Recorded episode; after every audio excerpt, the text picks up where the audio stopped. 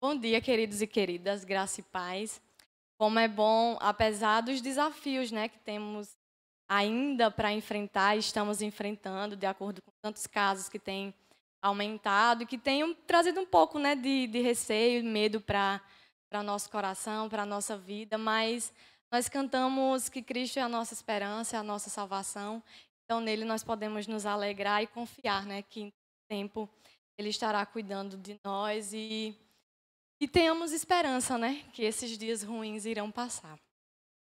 É, durante todo esse, te, é, esse mês, nós fomos desafiados com uma série de sermões que tem como título Recalculando a Rota, Ouvindo a Voz do Espírito.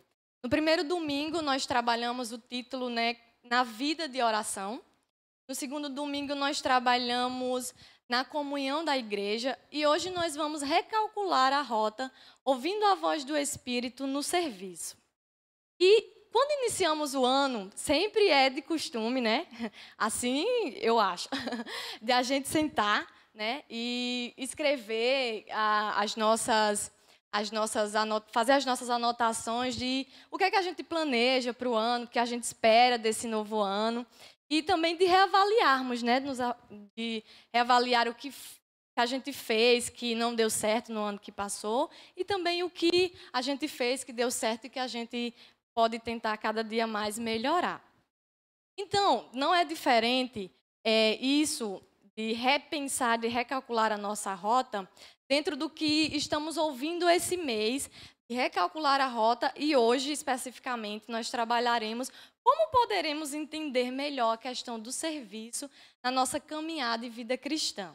Queremos, quero pensar com vocês é, hoje sobre isso a partir de uma pergunta. Quais os desafios que o ato de servir traz para a nossa vida?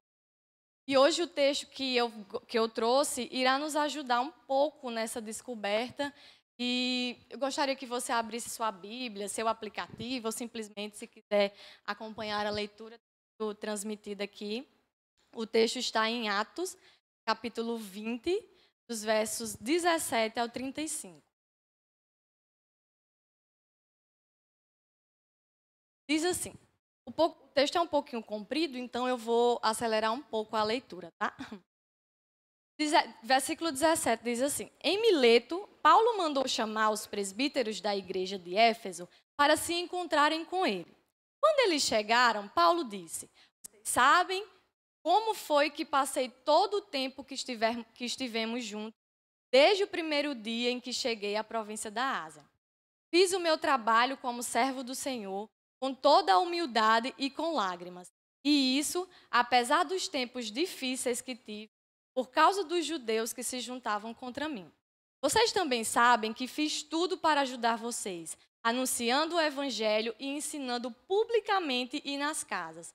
Eu disse com firmeza aos judeus e aos não-judeus que eles deviam se arrepender dos seus pecados, voltar para Deus e crer no nosso Senhor Jesus.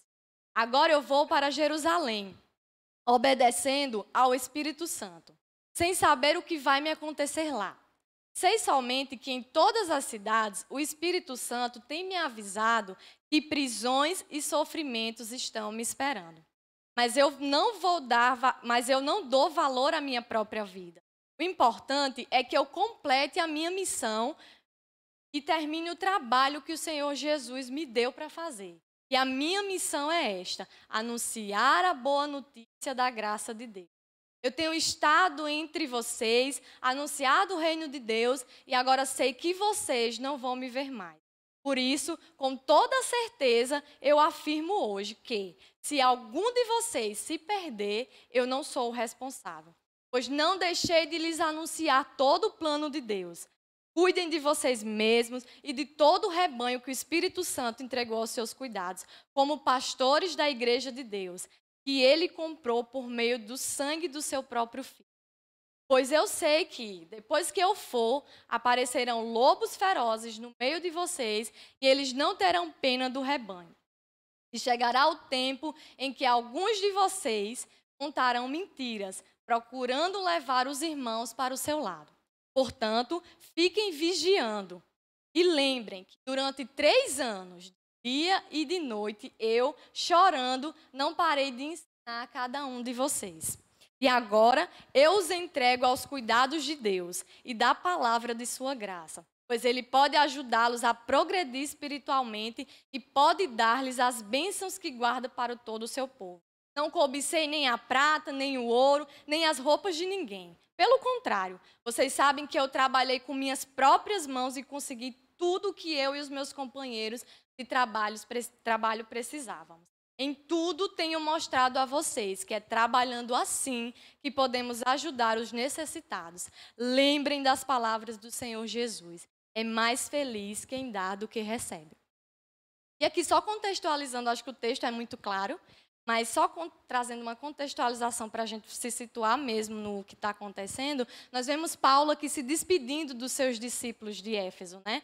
Paulo ele era um pastor, então o seu zelo pastoral não lhe permitiu sair de lá, da província da Ásia, sem se, sem se reunir com os seus filhos espirituais para encorajá-los e também para que eles continuassem a missão e, sobretudo, não perdessem o foco, relembrando-os de todo o cuidado, serviço e ensino que prestou à igreja, e na convicção também de que ele cumpriu sua missão de pregar o evangelho naquele lugar.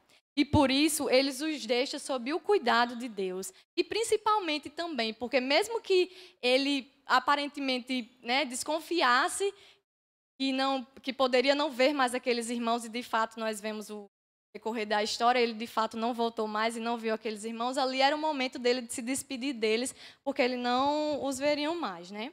E diante de tudo isso que eu falei até agora, eu trouxe três considerações hoje importantes para que a gente possa refletir junto nesse texto. E a primeira consideração que eu trago é: doe-se no serviço ao próximo. Vemos no versículo 19, parte A, que ele diz assim: Fiz o meu trabalho como servo do Senhor com toda a humildade e com lágrimas. Paulo se dedica ao trabalho do Senhor, se colocando em humildade e dedicação, disposto a sofrer todas as consequências que pudessem e até mesmo abrir mão de sua vida, como nós vimos nos versículos, no verso 24, né, que ele não se importava com a sua vida, e sim empregar e cumprir a missão do Senhor, né, que era anunciar a boa notícia da graça de Deus. Também porque Paulo entendia a sua missão em prol do reino de Deus, do amor profundo que ele tinha por aquelas vidas. Nós precisamos entender o chamado de Cristo para a nossa vida. Obrigada. Ver o serviço como uma missão que todo seguidor e seguidora de Jesus deve ter.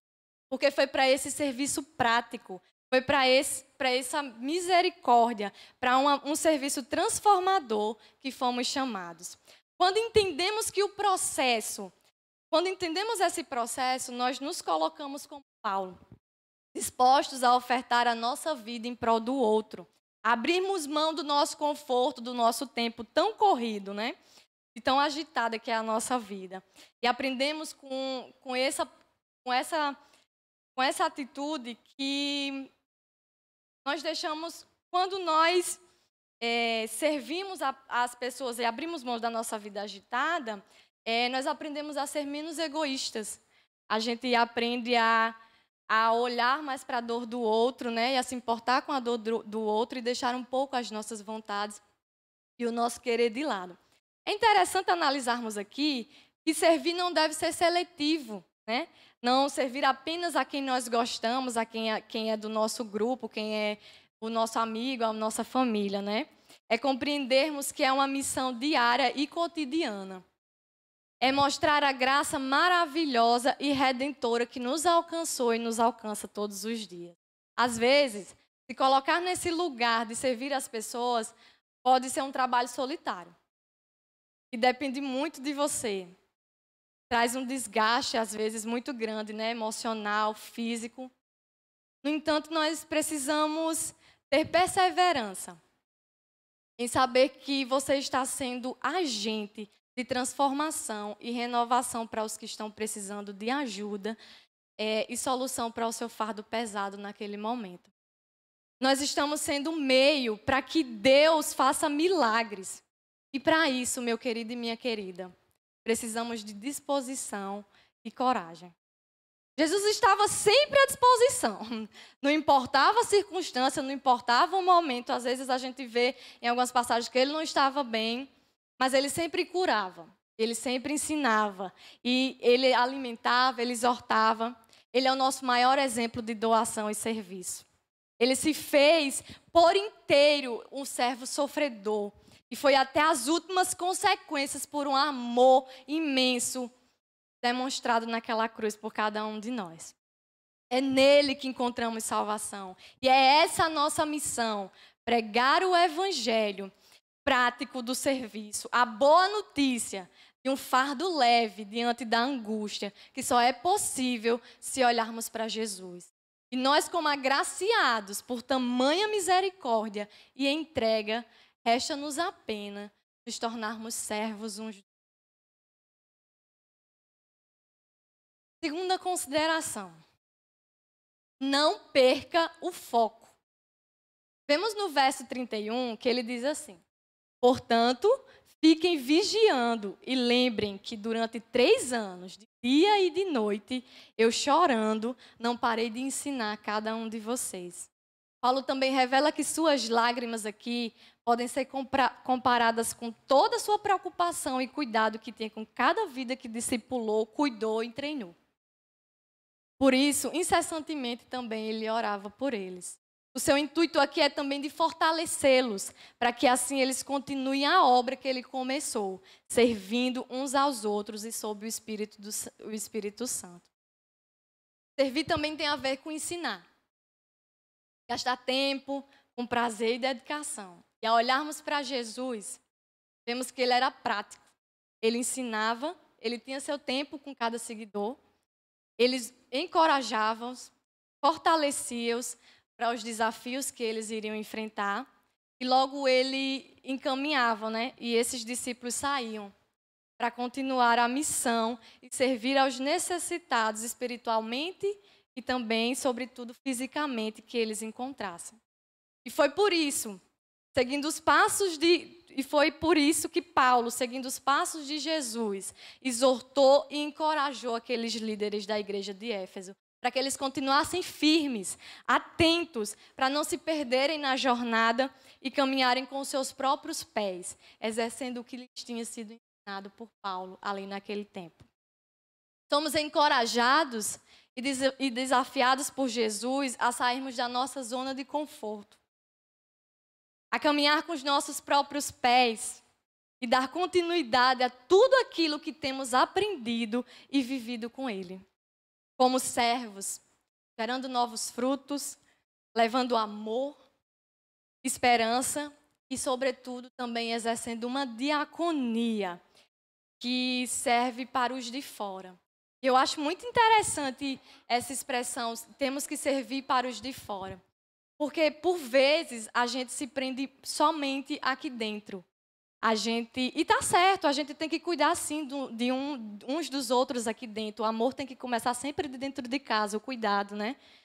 E a gente se ama muito, a gente gosta muito de estar junto e é muito maravilhoso vir aqui. Eu sempre acredito, eu vejo a igreja como um carregador, né? Às vezes a bateria tá baixinha tá se acabando às vezes, né? E você vem na igreja, você a cada sorriso de um irmão querido, uma irmã, a sua bateria vai sendo renovada. A cada sorriso do, das crianças, né, que se tornam os nossos sobrinhos, os nossos netos, os nossos filhos, a gente vai se reconectando e sempre porque Deus fala em todo momento do seu culto para nós. E quando nós saímos daqui, nós saímos recarregados. Só que a nossa missão não fica aqui. A gente tem muita mania de guardar Jesus e tudo que a gente aprendeu só para a gente. Né?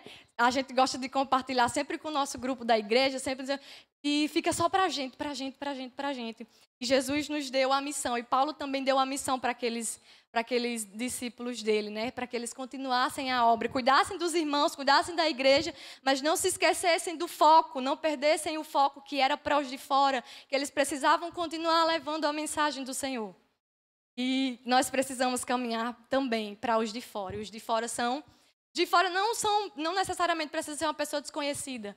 É aquele seu colega de trabalho, né? É aquele seu amigo da escola, é aquele seu familiar que não está aqui. E essas pessoas precisam também se alegrar, saber que a gente é legal. Porque a gente é legal. A gente é massa. Então, a gente precisa fazer com que essas pessoas também conheçam e participem desse amor e dessa comunhão. E, e sobretudo, conheçam dessa graça tão redentora e maravilhosa. Então, não guarde Jesus só para você. Não vou guardar só para mim, né? Leve para os de também. Terceira e última consideração, já encaminhando para a conclusão. Aperfeiçoe o dom da gratuidade. Nos versos 34 e 35, diz assim: Pelo contrário, vocês sabem que eu trabalhei com as minhas próprias mãos e consegui tudo que eu e os meus companheiros de trabalho precisávamos. Em tudo tenho mostrado a vocês que é trabalhando assim que podemos ajudar os necessitados. Lembrem das palavras do Senhor Jesus. É mais feliz quem dá do que quem recebe. Paulo aqui, ele continuou ensinando os seus discípulos que, não se de, que ele não se deteve em servir na expectativa de que poderia ganhar algo em troca. Pelo contrário, ele doou, ele trabalhou arduamente para conseguir se manter. Ele deu constante testemunho na doação e dedicação aos necessitados sem interesse algum pelo que poderia ganhar ou mérito né, que ele poderia ganhar agindo da forma como ele agia. Vemos que esse é o propósito do, do serviço: é socorrer e acolher as pessoas sem precisarmos ficar na expectativa que eu só posso fazer algo para alguém na pretensão de obter lucro, né, obter ganho daquilo para me vangloriar muitas vezes, né, massagear o meu ego e dizer que eu sou bom, que eu estou ajudando alguém. Com certeza, queridos e queridas, esse não é o nosso objetivo como servos e servas do Senhor. Quando nos doamos e sem intenção de receber algo em troca, podemos servir livres, sem peso, sem frustração, vinda de quando não recebemos o que almejávamos em determinada situação. Quando eu estava lendo esse texto, refletindo, eu me lembrei de uma história que aconteceu comigo há uns anos atrás. Eu sempre gostei muito de aniversário. Gostei não, eu gosto. Amo aniversário. e gosto muito de completar e de fazer festa quando, está, quando é no meu aniversário, como também gosto de fazer para as pessoas, para os meus amigos e celebrar junto a vida. Então eu sou muito da festa, então eu adoro uma festa. E eu lembro que ah, nesse dia especificamente, nesse ano, meu aniversário caiu num domingo. E domingo é dia de culto, né? Então eu fiquei naquela expectativa. Ai, vamos fazer uma festa lindíssima, grande, com, com muitas coisas e tudo mais. Eu, e eu fiquei durante todo o culto, o culto na minha cidade é à noite, né? Então eu fiquei toda a noite do culto e tal, naquela expectativa que pós-culto ia ter aquela festona que eu estava sempre acostumada a fazer para os meus amigos quando era aniversário deles, né? Fiquei naquela expectativa e estava com uma expectativa muito grande. E quando terminou o culto, eu, antes de terminar o culto, o pastor me chamou lá, fez a oração e tudo mais. E pronto, eu falei assim, que minha festa, né? Acabou o culto, minha festa.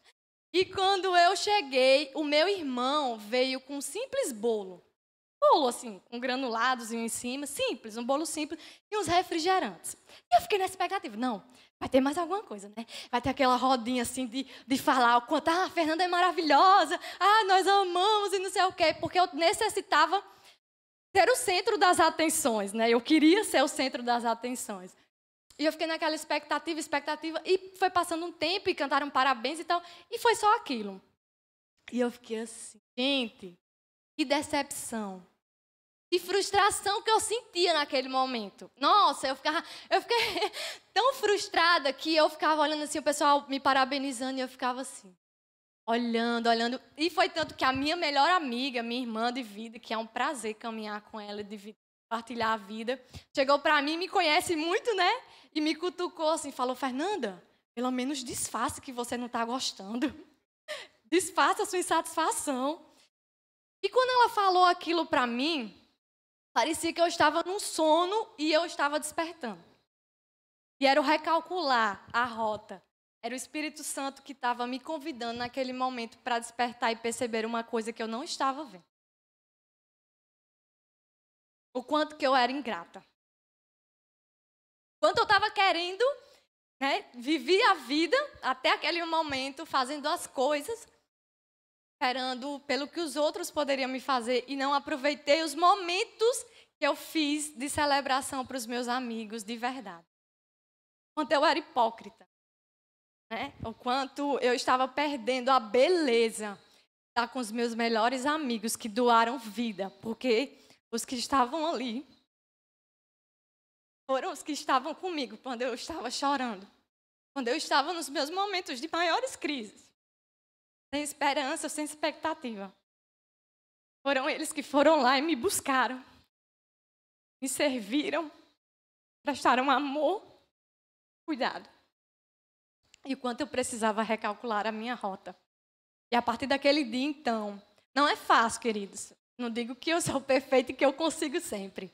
Mas daquele dia, então, eu me coloquei diante do Senhor e falei: Senhor, eu sou tão amada, sou tão cuidada, eu não preciso esperar nada em troca. Servir é amor. É servir é sem expectativa.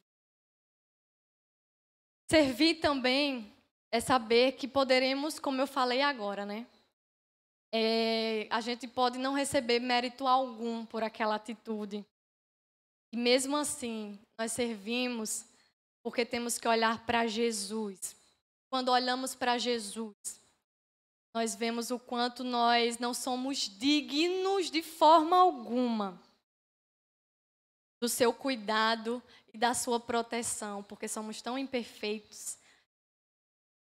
Só que Ele continua nos alcançando todos os dias, renovando as nossas forças todas as manhãs e nos acolhe com um amor tão gracioso. Cotidianamente, vemos muitos relacionamentos quebrados, pessoas frustradas por conta dessas expectativas das quais eu sempre me colocava.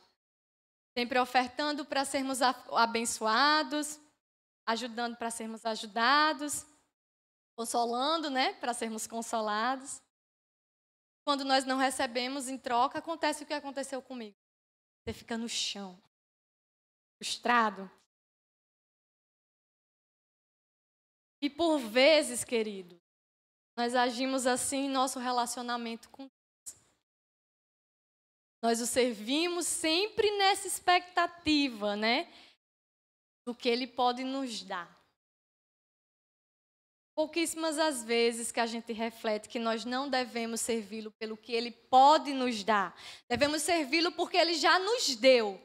Ele já nos deu o seu filho amado em favor dos nossos pecados. E isso é o suficiente, meus queridos e queridas para o servirmos cheios de gratidão, cheios de alegria e cheios de amor. Nós não precisamos esperar nada mais em troca. Nós já recebemos todos os dias essa misericórdia renovada todas as manhãs da nossa vida. Foi Cristo. Ele é o suficiente para a nossa vida, para a nossa caminhada. Somos chamados a servir por amor e sem esperar nada em troca simplesmente pelo prazer. Não há nada mais gratificante, pelo menos eu, eu vejo assim, penso assim, do que ver alguém crescendo, alguém que você está ali caminhando e a pessoa, não, não, não. Eu também sou assim, né? Às vezes tem dia que eu estou querendo fugir, ai, não aguento mais, quero desistir. A pessoa, não, vamos, vamos, vamos, vamos. Você vê que a pessoa está progredindo, que a pessoa está crescendo. Isso é gratificante. Isso deve fazer o sentido na nossa vida mudar a vida das pessoas e vê-las sendo transformadas. Isso é, isso é maravilhoso. Essa é a nossa missão, esse é o nosso chamado. E aqui eu repito né, o final do versículo 35, quando ele diz: É mais feliz quem dá do que recebe. E isso mostra, meus queridos e queridas, que por conta de Jesus, nós temos algo de bom para ofertar. Não por nós, mas por Ele né, pelo seu amor, pela sua graça que vive em nós, por tudo aquilo que nós aprendemos, tudo aquilo que nós conhecemos de Jesus. Nós podemos ofertar para outras pessoas e nós temos algo de bom, não por conta de nós, como eu falei, mas por conta dele.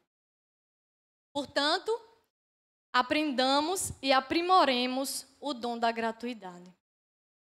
encaminhando para a conclusão,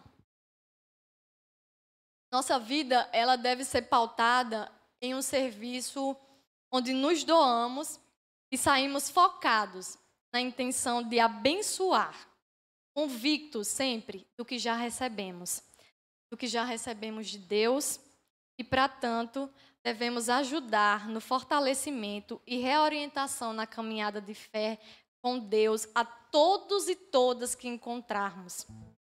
Como também é preciso e é necessário que aprendamos a ser servos e servas sem esperar nada em troca. Servir é uma prática constante e diária. É um exercício de amor, como eu já falei. E na nossa jornada cristã, é uma forma de recalcular a e uma forma de recalcularmos a rota é por meio do serviço, ouvindo sempre a voz do Espírito Santo. Conseguir contemplar o recomeço e o surgimento de novas mudanças, novos estilos de vida na vida das pessoas. Aí sim, aí sim, essa será a nossa maior recompensa. É ver as pessoas e, como eu disse, né, suas realidades sendo transformadas pelo amor de Deus. Eu gostaria rapidamente, esses dias eu estava lendo, e eu encontrei um poema que tem como título Servir. Eu gostaria de ler rapidamente esse poema enquanto os meninos estão se ajeitando, se organizando para cantar a próxima música. Diz assim o poema de Gabriela Mistral. Toda natureza é um serviço. Serve a nuvem, serve o vento, serve a chuva. Onde haja uma árvore para plantar, plante a você. Onde haja um erro para corrigir, corrija você. Onde haja um trabalho e todos se esquivem, aceite-o você. É muito belo fazer aquilo que os outros recusam. Mas não caia no erro de que só há mérito nos grandes trabalhos. Há pequenos serviços que são bons serviços. Adornar uma mesa, arrumar seus livros, pentear uma criança. Uns criticam, outros constroem. Seja você o que serve. Servir não é uma faina de seres inferiores. Seja você o que remove a pedra no caminho, o ódio entre corações e as dificuldades do problema. A alegria de ser puro e a de ser justo. Mas há, sobretudo, a maravilhosa e imensa graça de servir. Se assim como eu, nessa manhã, você se sente movido pelo Espírito Santo a recalcular a sua rota, a ver onde você está nesse momento na sua caminhada e vida cristã. E falar assim: Senhor, eu necessito recalcular a minha rota no serviço. Eu preciso melhorar. Eu preciso abrir mão de mim. E eu preciso me doar mais para os meus irmãos e para todos aqueles que, que estão ao meu redor, para todos aqueles que precisam de ouvir de tudo que eu sei sobre ti, de todas as experiências maravilhosas que eu tive contigo e tenho até hoje. Então eu te convido. Meninos irão cantar, baixe sua cabeça, ore ao Senhor nesse momento, pedindo a Ele a orientação do Espírito.